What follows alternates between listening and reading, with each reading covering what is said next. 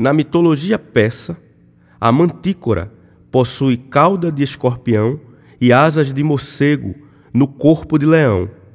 Entretanto, o mito fundador não degenera do seu rosto uma feição humana, e isto me torna incapaz de discernir qual parte do seu corpo assustava suas caças.